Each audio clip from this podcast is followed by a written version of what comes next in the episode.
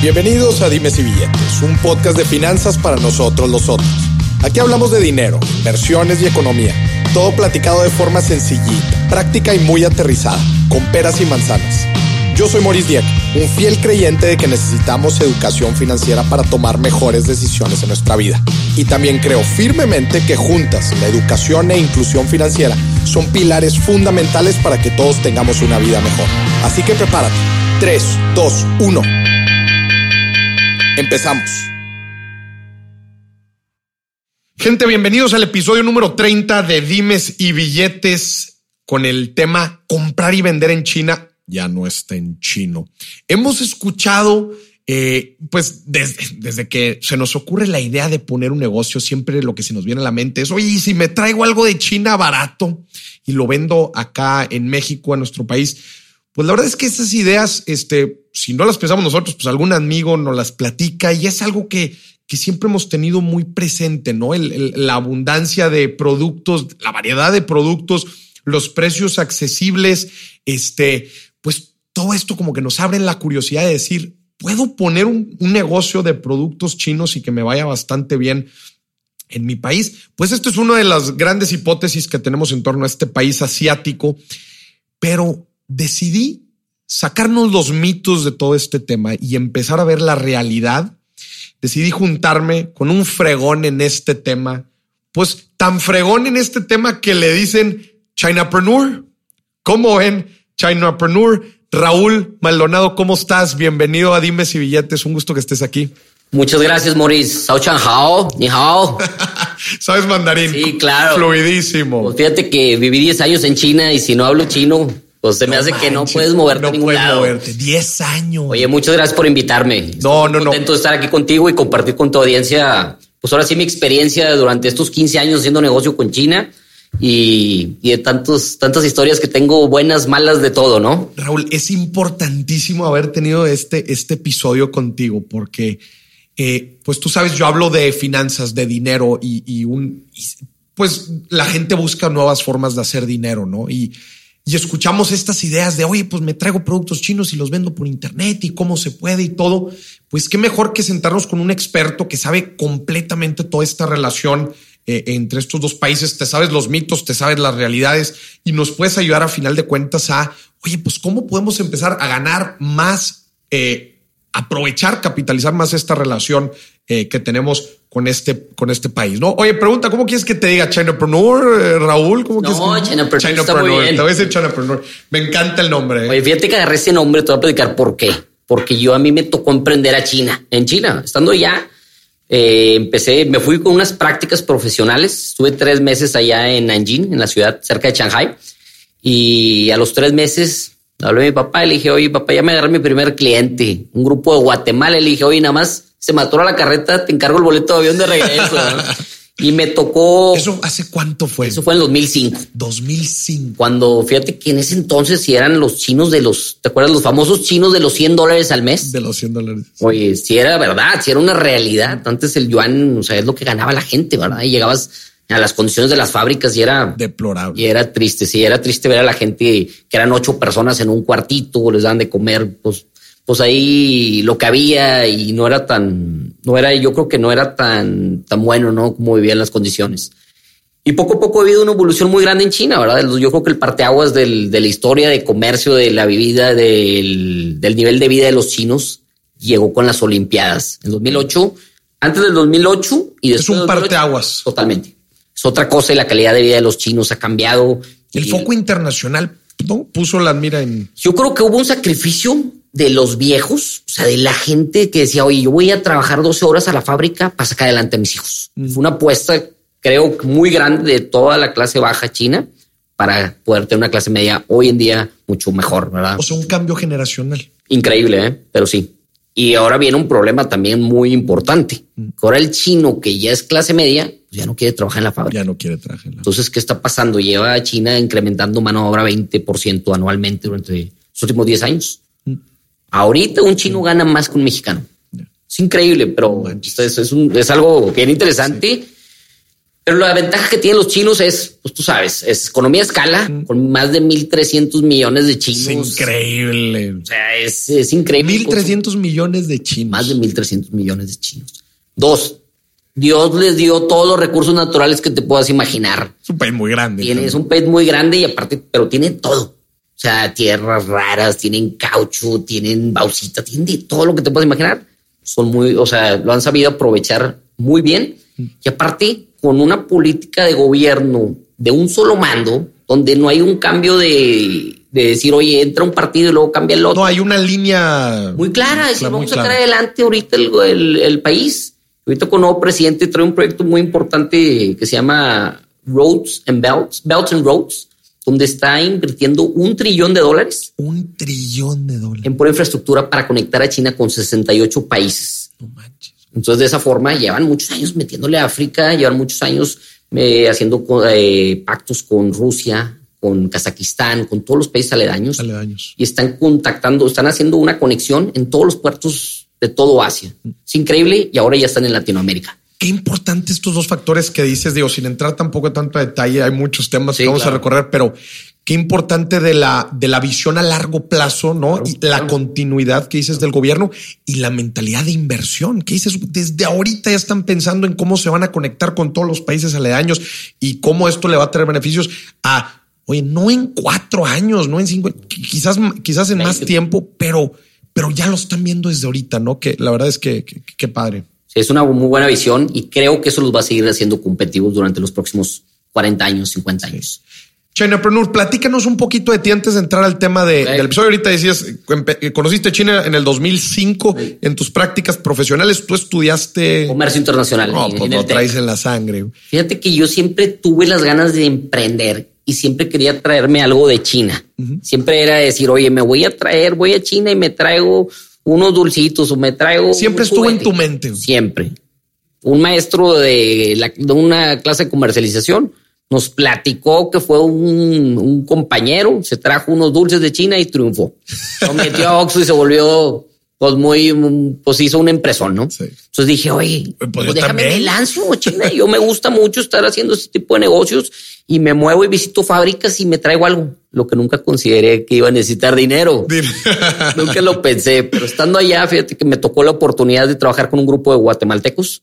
Los conocí por Messenger. O sea, de hecho fue algo muy, muy curioso porque después de un año de trabajar con ellos, vengo a Monterrey a visitar a mi familia, me vuelan a Guatemala y llega y me ve y me dice, oye, espérame, tú tienes 23 años. Yo pensé que tenías 30. Nunca me habían visto físicamente. No te habían visto. Y me habían mandado dinero y habíamos hecho cientos de compras en todo China de todo tipo de productos. Mm. Un grupo grande y compraban desde pantalones de mezclilla, maquinitas de videojuegos, madera, compraban de todo, de lo todo. que te puedes imaginar. Entonces me la pasaba pues, básicamente en fábricas. Mm. Entonces eso me dio, o sea, me empezó, me empecé a aprender mucho del tema de, de producción, de cómo piensan los chinos, cómo bajan los costos. Y dije, oye, aquí hay un mercado muy ¿Cómo grande. negocian? ¿Cómo negocian? ¿Cómo no sabes decir que no? Mm. Y eso me dio, yo creo que eso también te va dando una experiencia para, para una credibilidad con otros clientes, decir, oye, ya claro. estoy empezando con esto. Claro, claro. Y luego agarré un cliente de España y luego me agarré otro cliente de España y luego uno de Perú y así fuimos creciendo allá en China ayudando a clientes a, a comprar cosas de todo tipo. Lo que te puedas imaginar, casi te voy a decir, he estado en esa planta. Entonces, durante el 2000, del 2005 al 2015, pues yo estuve viviendo físicamente todo. 10 años allá en China. ¿En años. qué ciudad? Estuve, principalmente estuve tres meses en, en Nanjing uh -huh. y luego me fui un año a Shenzhen, que es donde está toda la ciudad de todos los electrónicos, toda la producción de electrónicos. Okay. 90% de los electrónicos están, se hacen no ahí. Manches. Es increíble, ha crecido increíble. Era un pueblo pesquero. Después te platico esa historia. No manches. Increíble, es una apuesta que hizo el gobierno y en 30 años la se volvió. transformó la, la, ciudad de la electrónica. Así es. Y después me fui nueve años a Guangzhou, que es al sur, en el sur de China, donde se lleva la Canton Fair, una de las sí. ferias más grandes de China, todo tipo de productos. De hecho, ahí voy a estar por si alguien quiere ir y. Ahí vas a estar en la feria de Canton. Ahí me daría mucho gusto echarme unas chaves con alguien o platicar, si quieren que los ayude, con mucho gusto. Buenísimo. Oye, perfecto. Entonces, 10 años en China, has comerciado de todo, güey. Has conocido la cultura, la forma de negociar, este, me imagino que también te has topado con muchas cosas, ¿no? Has cometido muchos errores. No, hombre, yo creo que, que la vida te va dando lecciones, ¿no? Y, y uno nunca se imagina cómo en el detalle más chico es cuando puede ser el error más grande. Una vez nos tocó presionar de tanto a un proveedor en precio, algo era, que era básico que decías, oye, ya lo estoy comprando un dólar, ya te está yendo bien, lo puedes vender a cinco. Y queríamos, el, yo iba con un cliente y quería fuerzas que llegara a 50 centavos. Y lo que pasa es que en China el productor chino dice, no sabe decir que no, ese es un número uno y es bien, es bien, pues es bien importante entenderlo, ¿verdad? Porque lo que hacen ellos, ah, sí, dicen, sí, sí, sí, sí puedo. Entonces lo que hacen es le quitaron un proceso de producción. Bajan la calidad. Claro. Hijo. Pero pues si ya lo estabas comprando uno y lo vendías a cinco, ¿por qué te quieres ganar? Le quitan un proceso, lo hacen más barato, él se sigue quedando con el margen. Entonces nosotros hay que aprender, o sea, yo creo que hay que saber hasta cuándo apretar, ¿no? Y es una de las lecciones que me han, que me han costado mucho y cuando lo viví una vez dije, no, a ver, hay que saber hasta cuándo está bien apretarlos. Tiene que, tienes, tú sabes, en una cadena, en una cadena de suministro, tienes que dejar que cada eslabón se gane algo de dinero, ¿no? Claro. Entonces, no porque sea muy barato China, pues vamos a apretarlos, ¿no? Claro. O sea, que ganen dinero y es una relación a largo plazo. ¿no? Yo creo que eso es lo importante y más cuando estamos en este negocio y de comercio internacional, ¿no? Que me gusta que ya estás empezando a tocar algunos temas de, de consejos y tips. Em, empecemos desde las leyendas. ¿Cuáles son las leyendas del comercio en China? ¿Cuáles consideras que son las leyendas? Por ejemplo, tú ahorita me decías, oye, pues a mí me, me nació la inquietud porque un amigo me dijo que, que había traído dulces y que le había ido bastante sí. bien. ¿Es cierto esto de que puedes, o sea, de que puedes conseguir productos, cualquier tipo de productos eh, de China y te puede sí. ir bien aquí? Yo creo que, que, China se ha vuelto la fábrica del mundo, mm. como no sabemos eso, y en realidad sí producen todo, de todo, desde las del 90% de las llantas de, están hechas allá, de juguetes, de... Y fíjate que es algo bien curioso porque se dividen los centros de producción según las materias primas. Ok. Entonces dicen, no, dices que en la provincia de Chandong tenemos todo el caucho y ahí se ponen, se ponen todos los fabricantes de llantas.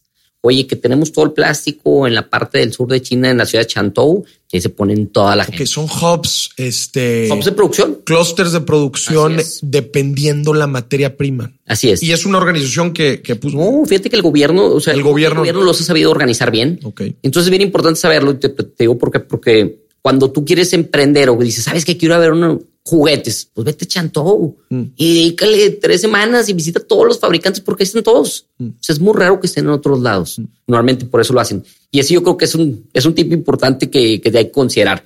Sí se puede ir a China, comprar un producto y revenderlo aquí.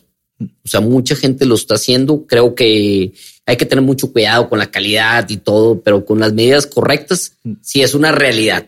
Puede decir un segundo mito, porque mucha gente me habla y platico, me dicen, sí. oye, es que no, yo no tengo dinero, eh, soy emprendedor, estoy empezando y no me quiero traer cinco mil botes de plástico. Que eso es una creencia muy grande, ¿no? Sí, que te, que, oye, vas a comerciar con China, te metes a, a Alibaba y dices, madre, necesito pedir no sé cuántos, una cantidad exorbitante del, del producto para poderla traer. Sí, sí, sí. O es sea, cierto. Es, es un mito. Hoy en día, antes sí era así, ¿eh? Okay. Antes las fábricas decían a quién venderle y te decían, oye, no, si quieres, mi cantidad mínima son 5 mil. Pero hoy en día ha cambiado mucho ahora sí con el tema de, de, la competencia, de que ahora los clientes no todo el mundo se quiere traer un contenedor completo. Mm. Yo creo que ese efecto de demanda y oferta se ha ido ajustando muy bien en China con el comercio okay. internacional. Y ahora es importante entender cómo piensa el chino en esa cuestión. Okay. Tú dices, oye, sabes que te voy a vender 5 mil botes y te los van a cotizar un dólar yo les diría, oye, pues te doy unos 50. A ti como quiera, tú los venderás a 100. Sí, sí. Entonces tú dices, unos 50. Ya es mi marca propia.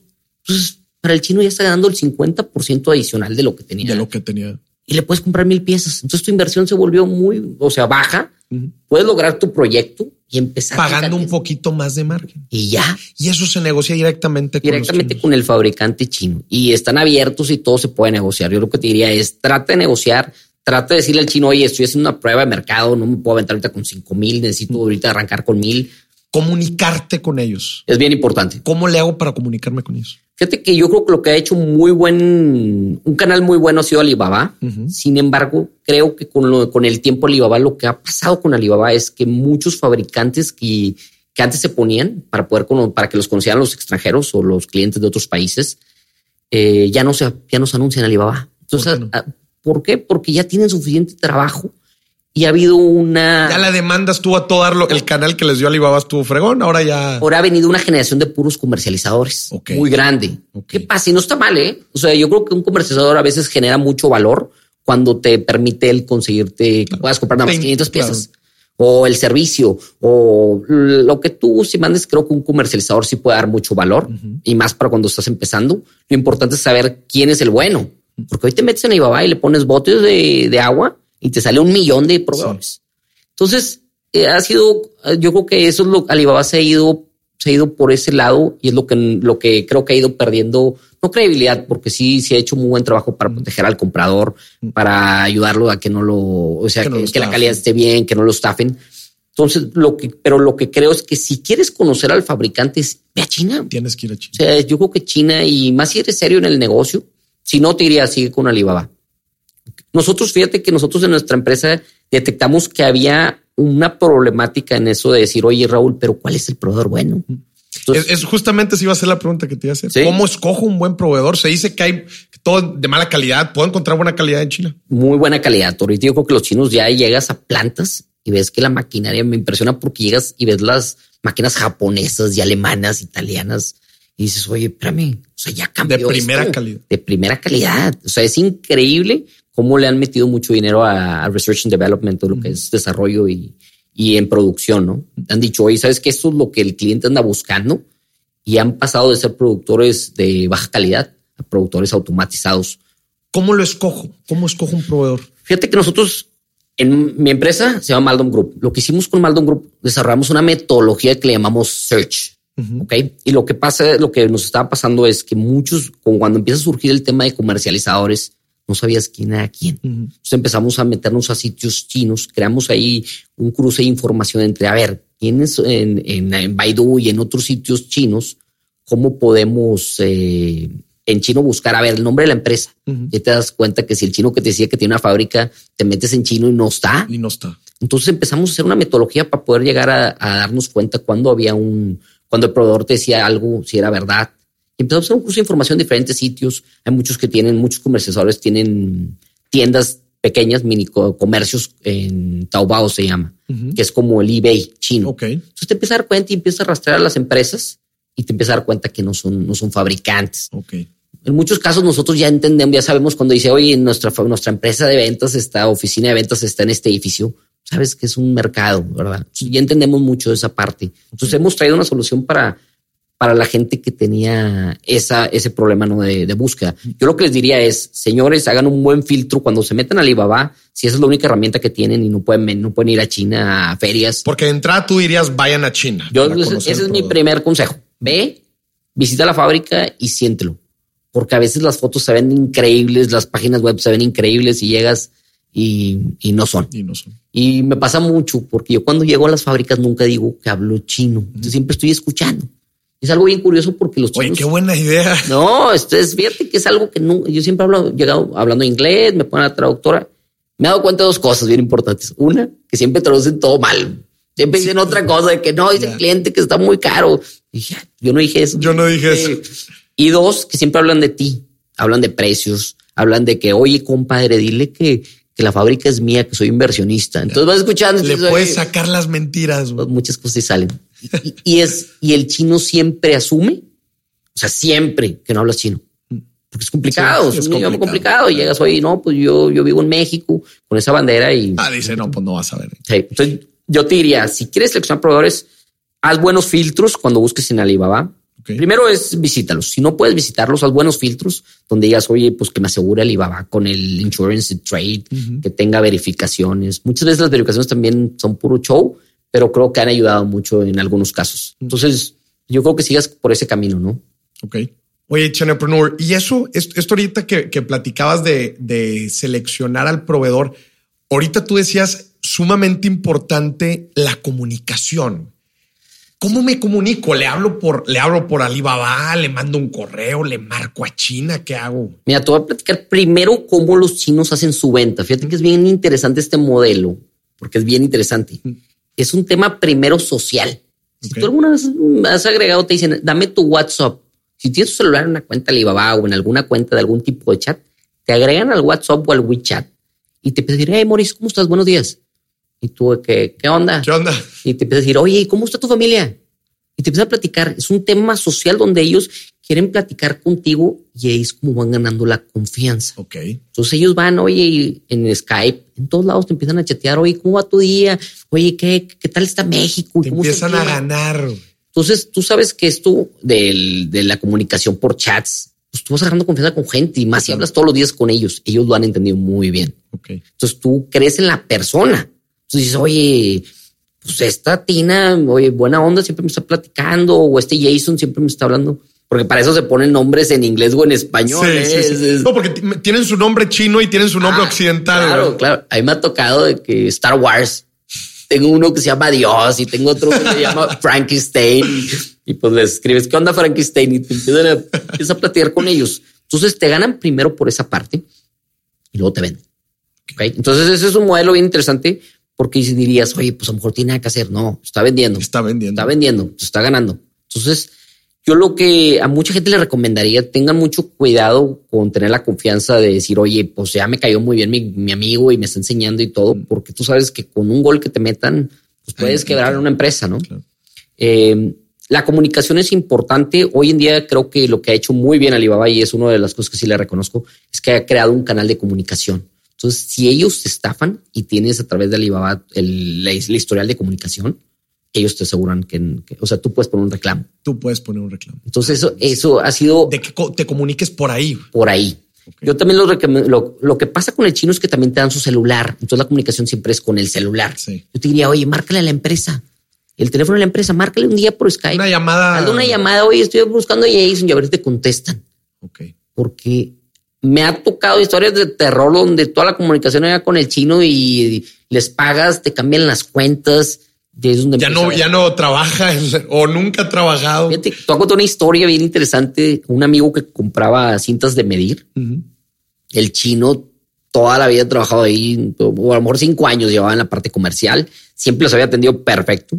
Y de repente, y, ah, y bien curioso porque utilizan Gmail, si utilizan Que, 163.com. que no dan mucha confianza, que digamos. Y yo te diría, trata de que te manden correos del- de la página de la empresa, porque muchos utilizan cuentas personales. Entonces te empiezan a, le cambiaron una letra, Maurice, una letra. En vez de que fuera eh, Jason Lee Wang, son Jason Lee Wang, sin la G al final, Sí, la ¿eh? G al final. arroba 163.com. Oye, empezó a mandar correos. Oye, ¿cómo va mi producción? Sí, oye, cambiamos por, por, le envió una carta de la empresa. Entonces cambiaron la cuenta, una cuenta personal. Mi amigo no sabía, le mandó el 30%, 20 mil dólares. Le dice, oye, ¿cómo va la producción? Le mandaban fotos de la producción de alguien más. No era de él. Oye, el Brut, pues oye, ya pasó un mes y de repente, oye, no, y no había respuesta. Dos meses, dijo, oye, no, está raro. Habló la empresa. Dije, no, señor, yo soy- ya no trabaja aquí desde hace dos meses. No puede ser. Y marchó. Y no hay forma de que pueda recuperar el dinero. Está muy complicado. No puedes. Puedes ir a las cámaras de comercio, puedes ir a donde tú quieras, a la policía. Fue imposible. Yo estando allá no lo puedo ayudar. O sea, es complicado el, el tema de, de Nos- tenemos que ser muy precavidos para que no nos metan. Yo creo que sí. Y traten de la comunicación siempre sea con correos oficiales de las empresas. Eh, y en la medida de lo posible, ir. Sí. Y, y otro punto es importante es que no, cuando haya un cambio de cuentas es raro. Sí, sí, sí pasa, ¿eh? Pero mandan una carta oficial de la empresa, nada más confírmalo, márcales. No te cuesta nada, márcales. Oye, si hubo un cambio oficial, sí, nada más porque me lo, me lo solicitan y que sea una cuenta personal. Que no sea una cuenta, digo, que sea una cuenta de empresa y no una personal. Eso es bien importante. Importantísimo. Oye, también otra pregunta ahorita que, que hablábamos de que Alibaba se está llenando de intermediarios, de Sí. comercializadores y ya no tanto de productores. ¿Cuándo, cu- cómo saber qué me conviene? Porque pues si bien dices estos distribuidores, pues te integran productos, te dan y quizás más servicio, este es one stop shop. Sí. ¿Cuándo conseguir un productor y cuándo buscar un, un comercializador? Yo creo que en la medida de lo posible te diría, trata de ir con un fabricante siempre. Es más probable que un fabricante te responda o te, te- si te tienes alguna, algún problema, alguna bronca, que sea Una reclamación, que se haga una responsable. evolución. Un comercializador a veces sí, a veces no. Esto pasa mucho cuando son pedidos muy grandes. Cuando estoy hablando de 100 mil, 50 mil, cuando ya son pedidos grandes, yo diría, ve, sea, o sea, ve a China. Ahorita ayer un amigo mío me habla y me, dice, Raúl, quiero mandar ahorita 150 mil dólares. Y yo, ¿de qué me estás hablando, Rubén? ¿De qué me estás hablando? No, es que quiero, ya vamos a comprar una máquina, me están pidiendo 50%. Le dije, oye, de entrada, no es el 50%. O sea, tú tienes que negociar con el proveedor chino que nada más vas a mandar el depósito del 30%, ¿verdad? Que es lo que, lo que se utiliza estándar. El 30% de el 30% de anticipo. Oye, pero un 50, dije, espérame, no. Oye, este tipo de cantidades de, de negocio yo creo que vale la pena ir. Le dije, yo me voy mañana y lo visito. O sea, no te preocupes, déjame, yo me voy y lo visito y hago una junta oficial con estas personas. Mm. Y ya le das más tranquilidad, pero a veces uno por la comunicación que se va mm. generando y la confianza te, agarras. Te, agarras. Entonces yo lo que diría es, a ver, depende de tu negocio, depende de los montos, es como cuando un comercializador te conviene o no te conviene. Ayer me junté también con una chava, me dice, oye Raúl, estoy súper emocionada ya estoy vendiendo más de 70 mil pesos en mi página online y en redes sociales. Dije, oye, qué padre, me dio mucho gusto, porque era una madre de familia que se puso un reto de pagar un viaje para irse a Japón. Y me empecé a decir, oye, empecé y me empezó a traer cosas. Y, ahí quedé. Y, ahí le seguí. Y entonces ahí voy, voy, voy creciendo y voy creciendo. Y me dio tanto gusto que le dije, oye, muy bien, ¿y ahora qué pasa? Me dice, que ya quiero crecer. Ya no sé, porque ahora le compro a 40 proveedores todo lo que compro. No manches. Entonces le digo, a ver, yo creo que se puede hacer un consolidado, ¿verdad? Es decir, a los proveedores desde una cuenta, se le paga a todos, pero se consolida en un punto, ¿no? Oye, ¿sabes qué? Si vamos a ir comprando comerciadores porque estás escogiendo 10 modelos de alajeros y 10 modelos de fundos de celular y 10 controles y 10 de todo, lo consolidas y te lo traes en paquete y lo importas.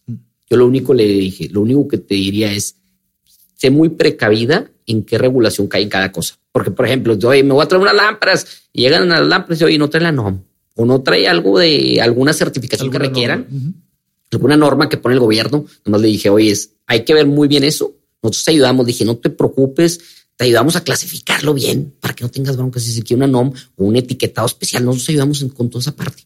Entonces me dice, ah, bueno, ya me das más tranquilidad. Yo me quiero dedicar a vender. Le dije, tú te vender. Creo que hoy hay mucha oportunidad para muchas mamás emprendedoras, Para cualquier persona que quiera empezar un, side business, Está, increíble. Y ahorita que tocas ese tema, yo creo que hoy en día, y me da tanto gusto, y, por eso quiero ser parte de este, de este movimiento de emprendedores, es que ya todo el mundo quiere ser emprendedor. Qué padre. Antes era la, la, vieja escuela de que, oye, vete a trabajar a CMX y esto y te, trabajas toda la vida en una empresa. Y ahora toda la gente, o sea, los chavos jóvenes, oye, ya estoy, me estoy trayendo botes. Yo lo único que les diría a todos los chavos jóvenes y emprendedores, les daría un tip, haz marca propia es algo que es muy fácil hacer una marca propia. O sea, es decirle, oye, dile al chino que te le ponga. Que te le ponga la marca que te. Hace toda la diferencia. Hace toda la diferencia en cuestión de credibilidad y hace toda la diferencia en cuestión de precio, de, tu willingness to pay, o sea, del mercado. Claro, porque ya con la marca tú, tú la posicionas y le, te puedes ganar el margen y ahí es donde te y, y, le, y da como que un tema de credibilidad. Credibilidad, claro. O sea, la vez pasada me traje unos Tupperwares que son así colapsables y lo que pasó es le digo a la gente, oye, registra una marca y pone Topper Flex. Está padrísimo de silicón, bien padre. Le digo, oye, con que le digas Topper Flex, hace toda la diferencia en cuestión de la venta. Es más fácil que te lo compre. Entonces dices, oye, pues sí hace diferencia. Entonces yo le diría, apuesten las marcas propias, si vale la pena, si es importante eh, y que siga la gente emprendiendo. Tomen las precauciones y es muy fácil hacer el traer. Gracias a la tecnología, yo también lo digo mucho, gracias a la tecnología, oye, pues ya ves esta, esta señora pudo empezar su side business apoyada de la tecnología. Digo, no sé si ella fue a China, pero... No ha ido a China. No ha ido a China y como quiera ya empezó, ya está importando cosas, ya está vendiendo. Qué interesante. Oye, Prenur, ya nos has estado platicando sobre consejos en la comunicación, consejos para, eh, para buscar, para ir, para cómo negociar, etcétera si yo ya tengo visto un producto, ¿por qué iría a China y no a otro país? Fíjate que yo creo que lo que ha hecho bien China en la cuestión, pues yo creo que desde, desde que se abrió al mercado en los finales de los 90 o a principios de los 90, le ha apostado a precios bajos con mano de obra baja. Pero fue una apuesta que hicieron a largo plazo, como lo han estado haciendo siempre. Entonces dijeron, oye, vamos a sacrificar los 20 años, pero vamos a hacer el mejor precio. ¿Qué pasa? Que muchos plantas a nivel mundial quebraron. Hoy en día no es, o sea, ¿por qué iPhone está en China? Y es algo bien curioso. La vez pasada le preguntaron a Tim Cook, oye, ¿por qué no, por qué, no, la producción? ¿Por qué no ponemos la producción en Estados Unidos? Le dijo Donald Trump. Y dijo, sí te la pongo. Nada más necesito 11 mil ingenieros igual de fregones que los que tengo en China. De plano. yo no, no, no, no, los consigo. Dijo, es que ya la gente, pues tienes un gran número de personas de fuerza laboral, gente preparada. Hoy en día hay mucha gente muy preparada. Salen cientos de miles de gente, de estudiados, entonces, de, ingeniería, de comercio internacional, inglés, de todo. Entonces, eh, yo creo que por eso China es lo que es hoy en día, porque en otros países, si hay otros países que se, que sí se pueden, se ha, ido moviendo la producción, déjame te digo, la producción, por ejemplo, de caucho. Pensemos, Vietnam ha crecido mucho. ¿Por qué? Porque Vietnam, porque China se volvió caro. Vietnam le, le está le ha estado apostando a, producción de mano de obra barata y Cambodia también está haciendo eso. Entonces los países asiáticos que siguen teniendo una mano de obra barata y según el commodity o el producto que manejen, sí ha ido creciendo. La India, no se diga la India. Claro. India es un mercado de más de mil millones de personas y dicen que va a superar a China en cuestión de población. Muchos ingenieros, mucha gente preparada, falta recursos. Entonces, yo creo que va a haber un shift en los mercados importantes y lo que está haciendo China está haciendo lo que hizo Japón. No sé si te acuerdas, pero en los ochentas que decían Making Japan era como que uh, está chafo. Le apostó a tecnología y ahora Making Japan es calidad. Se, ha posicionado también por calidad. Y lo de, de Japón, ¿no te acuerdas cuando éramos niños que decían Making Taipei? Sí. Bueno, pasó lo mismo en Taiwán. O sea, se fue a Taiwán las producciones, era muy barato y era, pues todo el mundo lo veíamos de que ah, es Making Taipei, es chafo. Le apuesta a tecnología a Taiwán y cambia. Entonces China está en ese proceso de cambio. Fíjate qué, qué padre. Interesante. Fíjate lo padre que hicieron le dijeron, China lo que dice, oye, tú como extranjero eres Boeing, eres BMW, eres Mercedes-Benz, ¿quieres venir a producir a China para venderle a mi mercado? Tienes que asociarte con un chino y transmitirle todo el know-how.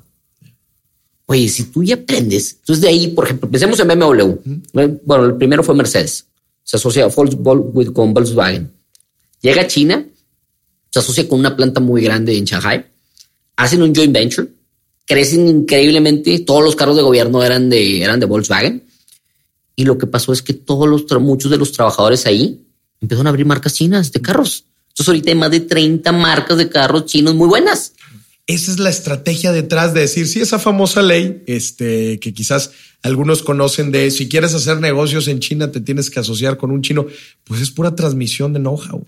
Imagínate que lo hiciéramos en México. Imagínate que viniera empresas como Siemens, como la Porsche, que digan, oye, armaremos carros. O sea, no es, no es inversión privada, es inversión si es inversión privada. Pero es capital intelectual también. Es lo que te digo. Entonces empezamos a generar un poco de ideas y carros nuevos y empezamos a generar nuestras propias marcas y China le apostó a eso. Y salieron empresas como hay una que se llama BYD, que es Build Your Dream. De hecho, Warren Buffett compró el 10% de esa empresa. Y le han apostado tanto y el mercado está lleno de esos carros eléctricos. Son carros eléctricos. Son carros eléctricos una parte, híbridos y son carros también de combustión. Pero, pero han crecido mucho. Entonces, gracias a ese know-how que se ha transmitido de, con las empresas extranjeras. Qué importante la visión de los gobiernos, ¿no? Detrás de todo esto, a final de cuentas, el posicionamiento, los clústeres eh, industriales que genera y cómo son las apuestas a largo plazo, ¿no? Yo, yo, yo estoy muy impresionado de eso. Oye, Chanapreneur, aviéntate tres consejos yo le llamo tres big no-nos, tres cosas de no hagas en China y tres cosas que sí hagas en China si vas a comerciar con ellos. Yo lo, a ver, número uno, no hagas en China, eh, no dejes de hacer un control de calidad de cualquier producto. Cuando ya estás comprando allá, tienes que hacerlo a fuerzas. Control de calidad. Haz un control de calidad, aunque lleves 100 pedidos y nunca hayas tenido ningún problema, con uno que te peguen, con eso te van a, quitar la utilidad de los de 20 o 30. Entonces, esa es una lección que yo he tenido, que me han, que le he aprendido a la mala. Control de calidad. Control de calidad. Dos, cuando eh, no, no dejes a la deriva los pequeños detalles. Okay. Sé muy puntual en el tema de lo que en el tema de, detalles, de empaques. Sé lo más explícito posible. Deja muy definido colores, deja muy definido todo, colores pantones, porque el chino en realidad él lo ve, todos los productos lo ven como funcionalidad. O sea, es funcional, oye, es un vaso de rojo y te sirve, sí, pero yo quiero un color Pantone R24, que es el de Ferrari. Ah, bueno, pues entonces para él dice, oye, sirve para lo mismo, no, pero para ti no. Para ti Entonces, ese es el segundo. No dejes a la deriva de cuál los detalles. Y número tres? ten mucho cuidado a la hora de mandarles dinero. Nada más asegúrate que antes de enviar dinero, confirma cuentas, se checa que sea una cuenta que no sea personal. No mandes nada más dinero a lo loco. O sea, espérate, dedícale tiempo a eso y entiende, entiende que la cuenta sí es de negocio y que llega de un correo de negocio. De alguna forma verificarlo, ¿no? tres oportunidades que tú hayas visto que, que no están cubriéndose ¿no? en esto y que la gente los pueda aprovechar. A ver, te voy a dar una muy buena que ahorita traigo una bandera de esto y quiero hacerlo. Quiero que, creo que hay que venderle algo a los chinos. De regreso. ya, ya, tenemos que. Ya, ya les compramos mucho. Ya llevo 15 años vendiéndoles. Ahora les digo, comprándoles. Ahora les quiero vender. Ahora traigo, oye, quiero que conozcan los tacos mexicanos. Quiero que, que conozcan el tequila. Quiero que conozcan el mezcal. Quiero que estoy ahorita tratando de, de, venderle productos a los chinos, entendiendo los canales de, de, de comercialización allá. Okay. ¿Cómo podemos entrar? Y voy a estar subiendo contenido de ese tema para que todo el mundo pueda, pueda aprender de esto, ¿no? Claro, para que lo sigan a China, es, Chinapreneur. Sí, oye, estoy en mis redes sociales como Mr. Chinapreneur. Mr. Chinapreneur. Entonces, uno, ven, venderle algo de regreso. Hay que venderle muy buenas okay. oportunidades. Dos. Número dos, yo creo que es un el, el aprovechar hoy en día lo de la tecnología, cómo va cambiando, el traer okay. productos novedosos tú ahorita te metes a witch.com, te metes a, a, muchos sitios chinos, ves mil novedades, aprovecha y súbete a las a los trends. Okay. Por ejemplo, los spinners. Me tocó gente que se me dijo, oye, yo empecé los spinners, empecé a ver que había, me traje cinco mil de China, los vendí a 100 pesos y se capitalizaron con una oportunidad que, pues, que venía, ¿no? Estar al pendiente. Estar al pendiente. Y te las traes de volada y las vendes. Híjole, ¿cuánta gente no puede aprovechar eso? Y hay muchas oportunidades de ese tipo que van pasando pues son trends. ¿Cómo poderlas ver, las trends? Yo creo que muchas cosas se van sintiendo en el mercado. Tú lo vas viendo. Tú ves a, a los niños. A los niños jugando. Pero lo vas viendo en el mercado y a veces no reaccionamos. Entonces yo te diría, cuando... Tienes no, que estar alerta. Güey. Aviéntate, aviéntate. O sea, no lo dejes a, ay, lo estás viendo. Ahorita que está la gente con toda la onda ecológica, por ejemplo, hay una oportunidad muy grande en lo ecológico. Claro. Go green and get rich, como dicen. Mm. Oye, hay mucha oportunidad. Ahorita ya cambió la regulación de las bolsas. Tiene que ser un 50% sí. biodegradables. Ahorita viene un movimiento muy fuerte en esa parte. Cubiertos biodegradables, compostables, toda la bandera green. Creo que pues, tenemos que hacer algo nosotros por el planeta y creo que lo podemos hacer haciendo de negocio. Entonces hay una oportunidad muy grande ahí. Bueno. Eso es un, una oportunidad. Tres. Eh, yo creo que es importante que mapes, el, que mapes tu proceso de compra, okay. que busques tus canales de venta y que siempre tengas un canal de expulsión cuando compres algo. Okay. Cuando compres algo en China, oye, fundas de celular, ok, está muy bien, perfecto. Mi camino es, es eh, online, pero ya fui a visitar a todos los del mercado de la tecnología para decirles, si no los vendo online, te los doy, te los, te vendo, te los remato, ¿verdad? Entonces el hecho de tener un canal de expulsión te sirve mucho para estar preparado a que estás dispuesto a perder poco, pero tu riesgo no es tan alto. Un plan B de venta. Siempre. Eso es un must. Buenísimo. Qué, qué, qué excelente esto. Ahorita que hablabas del proceso, ¿Cómo nos podrías poner el proceso, vamos a llamarle el proceso de compra y de venta a China? Yo imagínate que alguien ahorita nos está escuchando aquí en el podcast y dice: Estoy motivadísimo, quiero empezar mi negocio eh, con China. ¿Cuál es el proceso de compra? Quiero empezar a comprar. Imagínate así, si lo pudieras poner en pasos. Ok. Yo diría: paso número uno, primero identificar el producto. Okay. ¿Qué producto voy a vender? Y yo, y fíjate que antes de empezar a identificar el producto, a veces lo buscamos ideas buscar tu canal de venta, porque es lo más importante, ¿verdad? Okay. Entender tu canal de venta, buscar el producto, contactar proveedores, dedícale tiempo, platica con 40 si tienes que platicar con 40, ve quién te da confianza, pídeles información, escoge un proveedor, empieza a cotizar qué te conviene si lo mando por avión, uh -huh. porque hay productos como electrónicos, como USBs que soy prefiero por avión. Por avión. Eh, ver el camino ade adecuado, decir, oye, lo mando a Estados Unidos mejor o lo mando a Manzanillo. Normalmente todos los embarques que son por marítimo son a Manzanillo, A Manzanillo. y hay que contratar un forwarder. Hay empresas que se dedican nada más a agarrar consolidados o contenedores completos. Ellos te cotizan el flete de ya sea de Guangzhou, de Shanghai, de cualquier puerto a Manzanillo. Yo te diría, habla con un agente aduanal. Es importante que el agente aduanal te, te haga entender tus costos, las, los fees que ellos cobran, Mm. si paga un arancel o no paga arancel, Mm. si tiene una cuota compensatoria y que, te- que entiendas que tienes que pagar un IVA al importar, porque eso te pega en el flujo. Después de ya tenerlo en México, ya que lo importaste, decir, oye, ¿sabes qué? ¿Cómo lo transporto? Hay muchas empresas transportistas, ¿verdad? Que dicen, ¿sabes qué? Te, te cobran de Manzanillo a Monterrey o de Manzanillo a, a Colima o al DF, depende del destino. Y ya, y ese es tu proceso de compra normal, ¿no? Entonces, hay empresas que te hacen todo, toda la solución. Todo el llave en mano Yo- nosotros eh, sacamos un servicio que llamamos Integra, porque nos dimos cuenta que había mucha gente que dice, oye, Raúl, Yo, yo no me quiero quiero- preocupar. yo, yo, yo, yo, yo soy muy bueno vendiendo.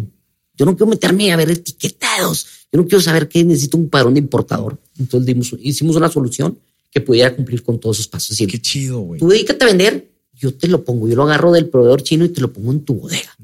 Dame 50 días y lo tienes ahí. Inclusive el proceso de búsqueda con search, esto que Sí. decías. Acuérdate que dividimos nuestro servicio en tres. Uno, paso número uno, search.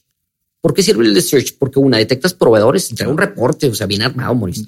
Entonces, eh, detectas el proveedor, ves precios y te ayuda a costearlo según la cantidad que quieras puesto en México. ¿Cuánto va a costar? Eso es el paso número uno y para que tú evalúes tu proyecto y sea muy rápido tu decisión de decir, oye, no, espérame, yo aquí No, no, está fuera de lo está que- fuera de mercado o sí, sí me voy, oye, sí me interesa. Y lo hicimos, paquete dos es compras, te ayudamos en toda la compra. Ok. Negociar con proveedores, asegurarnos que no te vayan a hacer un quality assurance, que no te vayan a estafar en cuestión de bancos, eh, tiempos de producción, estar controlando. Todo ese tema, dijimos, ¿sabes qué? Vamos a ponerle compra. Y el tercero es integra, que es, que es para todo lo demás. todo lo Digo, demás. todo junto. Te lo pongo, no, te lo pongo todo. Es, es más logístico. Pero incluye los otros procesos. No, No. ese es independiente. Ok, es más proceso es más logístico. logístico, sí, porque mucha gente ya dice, oye, ya tengo lo de China, pero, Ah, ya lo tengo todo armado, pero no pero quiero. ¿cómo me lo traigo. Ya. Entonces yo te lo traigo, te lo traigo. Entonces tú te dedicas a vender y yo me, yo me ¿Cómo cobras? Tenemos fees, tenemos fees ahí y según lo que nos lleve, porque te voy a decir algo. Hay proyectos donde tenemos que revisar calidades de líneas de producción, por ejemplo. Oye, tienes que estar en la planta y tener una persona en la planta Sí, sí, claro. viendo cómo funciona y tienes que, estar una, tienes que ir 10 veces. Nos ha tocado ir hasta 10 veces. Hay, plant, hay proyectos que nos ha tocado hacer los quality plans de la fábrica para que la mercancía del cliente salga bien. Entonces depende mucho del tiempo que se le requiera. Es como vamos armando esto. Después te comparto ahí un poco de, No, de buenísimo. información de las propuestas de los diferentes servicios. Ya. Oye, y, va- y vamos a ver el proceso de regreso. ¿Cómo poderle vender algo a China? ¿Cómo, A lo, cómo lo estructurarías? Ese, ese es un experimento que a eso voy. Me voy 40 días, Maurice. Voy a, a tocar la puerta a los compradores de Walmart y voy a ir con los, los de Vanguard y voy a ir con, a Hong Kong y voy a ir con los importadores y voy a ir viendo cómo están los canales. Voy a ir a los mercados y voy a ir subiendo, voy a ir compartiendo. De hecho, eh, hace dos semanas saqué una iniciativa de que le dije a la gente, gente, me voy a China y si quieres que me lleve tu producto, envíamelo. Gracias a Dios hemos tenido muy buena, muy buena, buena onda, muy buena onda de la gente. Me han mandado gomitas de mezcal, gomitas de horchata, me han mandado dulces de dulce de leche. Mm. Eh, ahorita tenemos eh, comida enlatada, chicharrón de puerco, asado chicharrón de puerco, barbacoa. Me han mandado en, en un, en un Tupperware, en un, tipo de contenedor Sí. que le ha causado dos años. Dije, oye, está bruto. Entonces ahorita voy a explorar ese, ese tema de los canales y de entender cómo se maneja por retail, cómo se manejan los mercados informales, las cadenas. Hay un, hay muchas tiendas que son para puros productos de importación. Entonces voy a ir a explorar todos esos temas. Entonces, fregón, te- lo voy a ir para que se una la gente que esté interesada, para que sigan a Mr. Chinapreneur y, y se suba, se suba a toda esta ola. Qué fregón, qué fregón. En serio, muchas felicidades por lo que haces.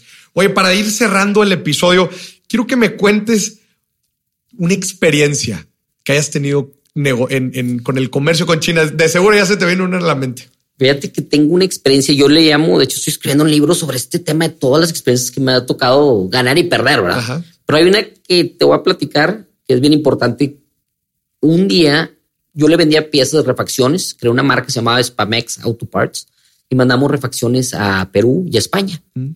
Agarramos un contrato millonario, dije, ya, ya alarmé. Nos iban a comprar 250 mil dólares de puras llantas para camiones en una mina de Cusco.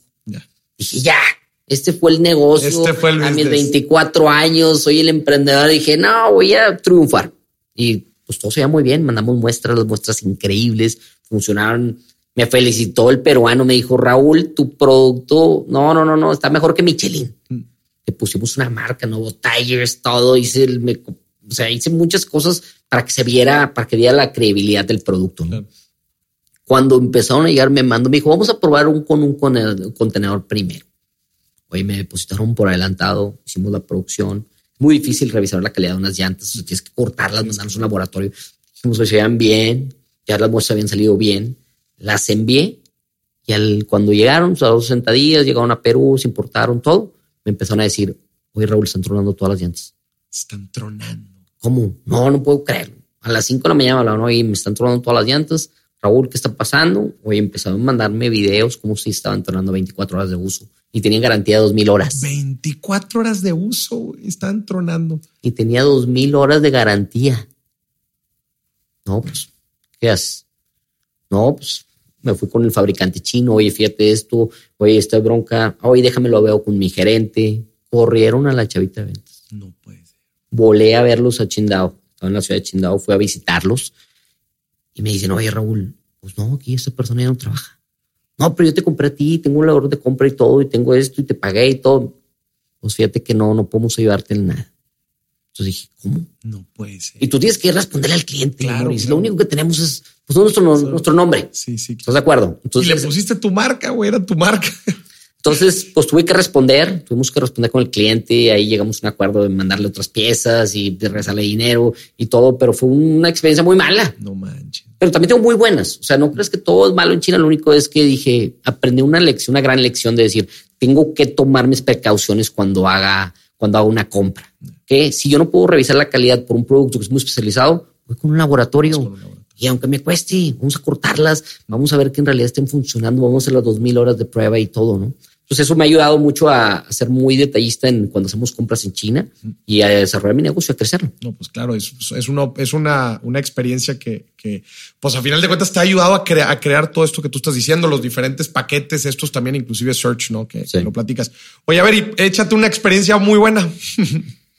Fíjate que en el, en el 2000, ¿qué fue? 2012 empezamos a desarrollar una, una marca propia. No quiero decir la marca, pero bueno, empezamos a desarrollar una marca propia para empezar a vender eh, lamparitas de, de- lamparitas de LEDs cuando estaban de moda. Empezamos a hacerlo de las lamparitas de, de LEDs.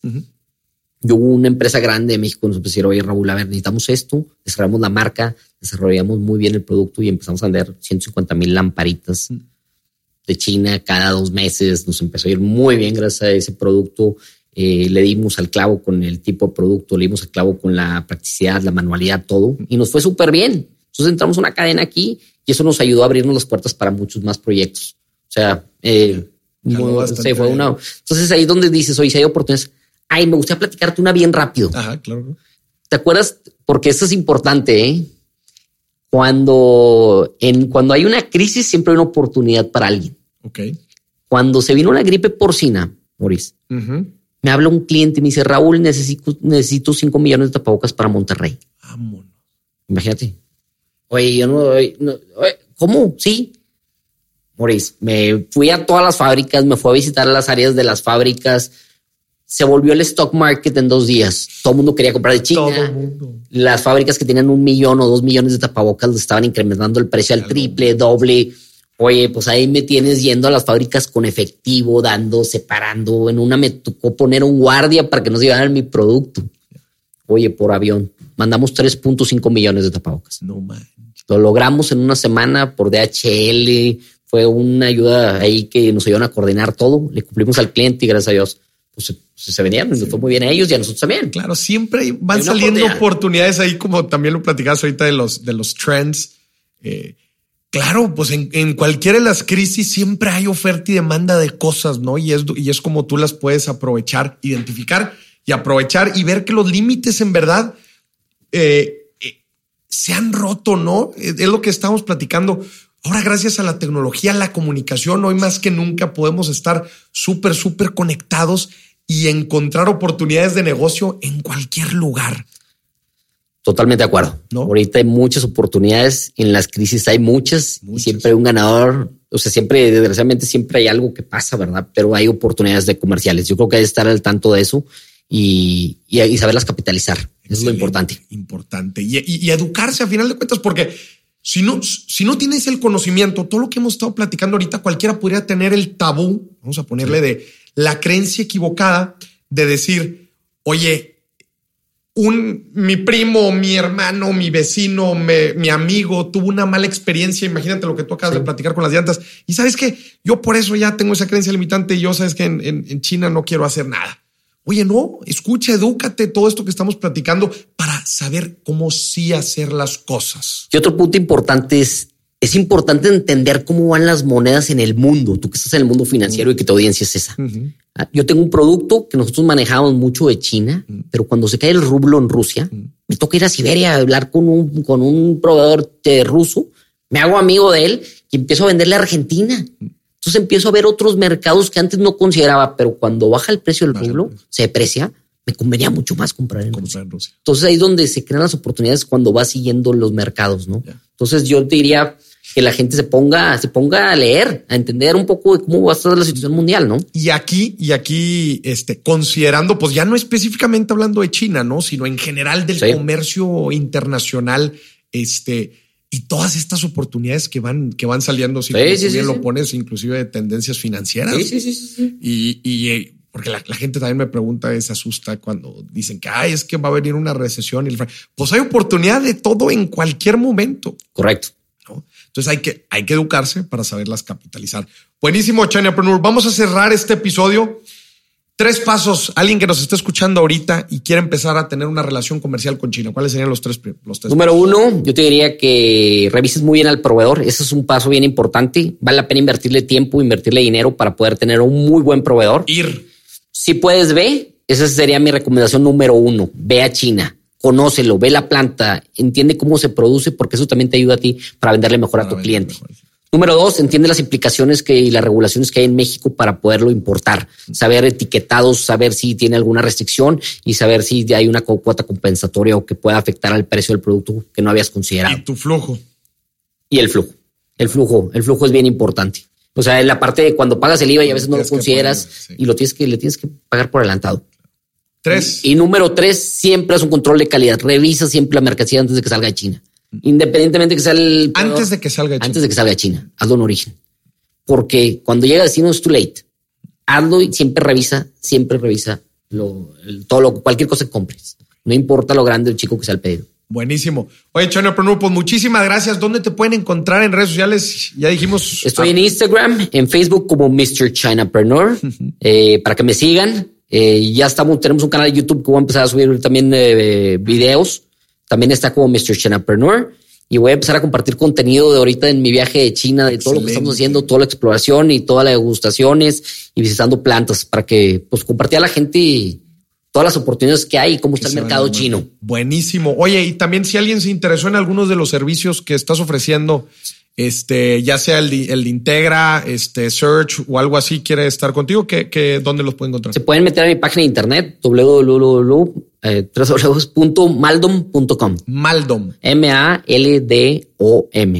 Maldom. Maldom.com. Excelente.